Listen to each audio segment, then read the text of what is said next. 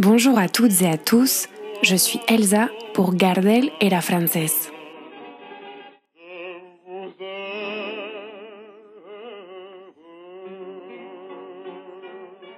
Nous allons à présent écouter une version de Taquito Militar,